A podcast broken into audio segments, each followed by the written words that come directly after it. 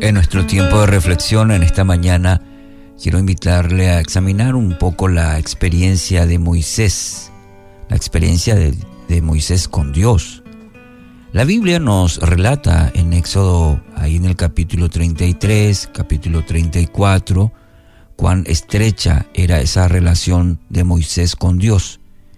El Señor hablaba con Moisés, dice, cara a cara como cuando alguien habla con un amigo. Así dice en el versículo 11, justamente el capítulo 33. Dios le dice, yo te he conocido por tu nombre y has hallado también gracia en mis ojos. El versículo 12, el capítulo 33. Y esta es la clase de comunión, de relación que Dios quiere tener con cada uno. Relación de, de dos amigos, como en el caso de Moisés, una de las consecuencias de esta relación era una transformación visible en la vida de Moisés.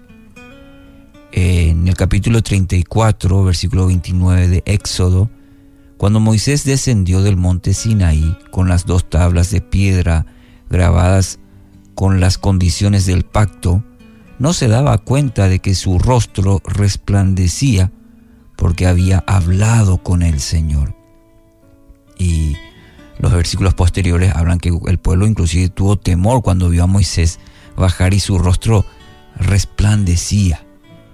Estuvo 40 días y 40 noches en el monte eh, hablando con Dios, teniendo comunión con Él. Y eso produjo una transformación no solamente física, sino espiritual.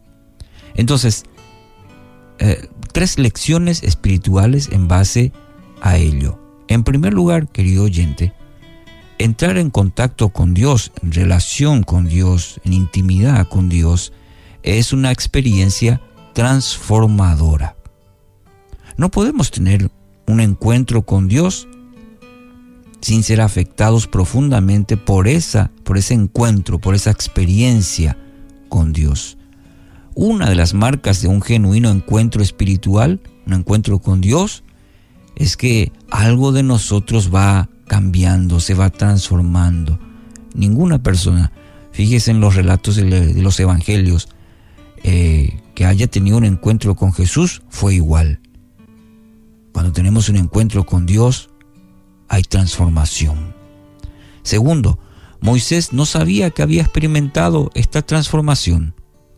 Muchas veces oímos decir que queremos sentir el obrar de Dios en nuestra vida. Y muchos cristianos están casi en esa carrera de querer sentir algo, como quizás lo vemos o escuchamos de otros testimonios.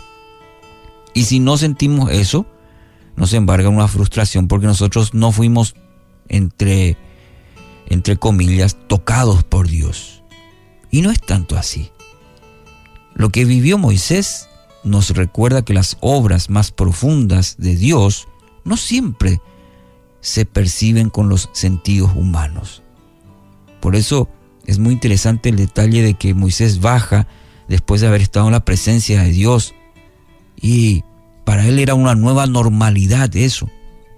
Ahora la gente de su entorno sí vio y dijeron, algo está pasando con él. Pero Moisés no se daba ni cuenta de ello. ¿Por qué? Porque era algo muy personal. Era algo que él disfrutaba seguramente estar en la presencia de Dios.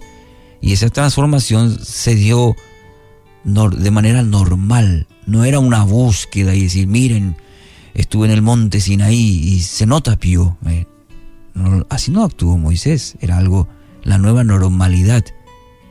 Tercero, la transformación fue fruto de una relación eh, de amigos, de una amistad. Nuestros monólogos con el Señor no producen cambios, porque no dejan espacio para una comunicación. Y una comunicación con Dios es de doble vía. ¿En qué sentido? En que yo hablo a Dios y tengo que permitir que Él también me hable. Es una relación, no una, un monólogo de una lista larga de pedidos que vamos al Señor y no damos lugar y tiempo para que Él nos enseñe, nos ministre, nos exhorte, nos corrija, nos discipline. Eso es una relación. Entonces, dialogar con el Padre significa que debemos incorporar a nuestra comunión, a nuestros momentos, muchas veces el silencio para escuchar a Dios. En Éxodo 14, 14, eh, Dios le dice, el Señor peleará por vosotros mientras vosotros os quedáis callados, en silencio. Hoy, querido oyente, usted tiene la maravillosa oportunidad, también yo, de experimentar y profundizar nuestra relación con Dios. Así que ora al Espíritu Santo por dirección. Que Él, eh, que esta experiencia de Moisés también signifique para nosotros una vida de comunión, una vida de profunda adoración a nuestro Dios.